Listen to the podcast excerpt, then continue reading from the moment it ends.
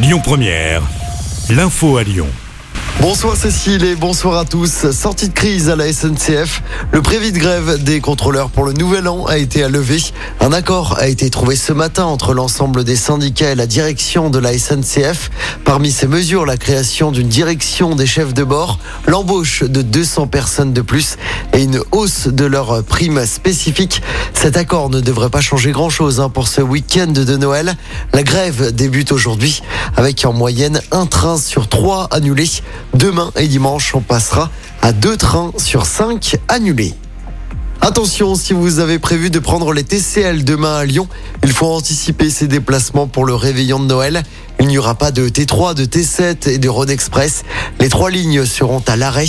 C'est en raison d'un mouvement social. Des bus relais seront mis en place. En revanche, trafic normal pour les autres trams, les métros et les bus. Et par ailleurs, hein, je rappelle que le trafic sera fluide sur les routes ce week-end de Noël. Pas de difficultés à prévoir dans la région. C'est vert dans les deux sens. Dans l'actualité locale, du changement à la tête du Festival des Nuits de Fourvière, Dominique Delorme en poste depuis 2003 cède sa place en duo. Emmanuel Durand et Vincent Anglade ont été choisis par Bruno Bernard, le président de la métropole. Une conférence de presse est organisée début janvier pour présenter officiellement la nouvelle direction du festival. On termine avec du sport. L'OL inquiète avant la reprise de la Ligue 1 la semaine prochaine. Les Lyonnais ont perdu pour rappel 2-1 hier en match amical contre Monza au Groupama Stadium. Mais surtout, mauvaise nouvelle, Malo Gusto et Enrique sont sortis sur blessure. Les deux latéraux pourraient manquer la reprise de la Ligue 1 prévue mercredi prochain sur la pelouse de Brest. Et puis toujours en sport, je rappelle les défaites de l'Asvel et du Loup Rugby hier soir.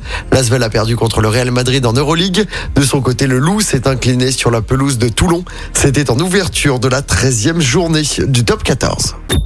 Écoutez votre radio Lyon Première en direct sur l'application Lyon Première, lyonpremière.fr et bien sûr à Lyon sur 90.2 FM et en DAB+. Lyon Première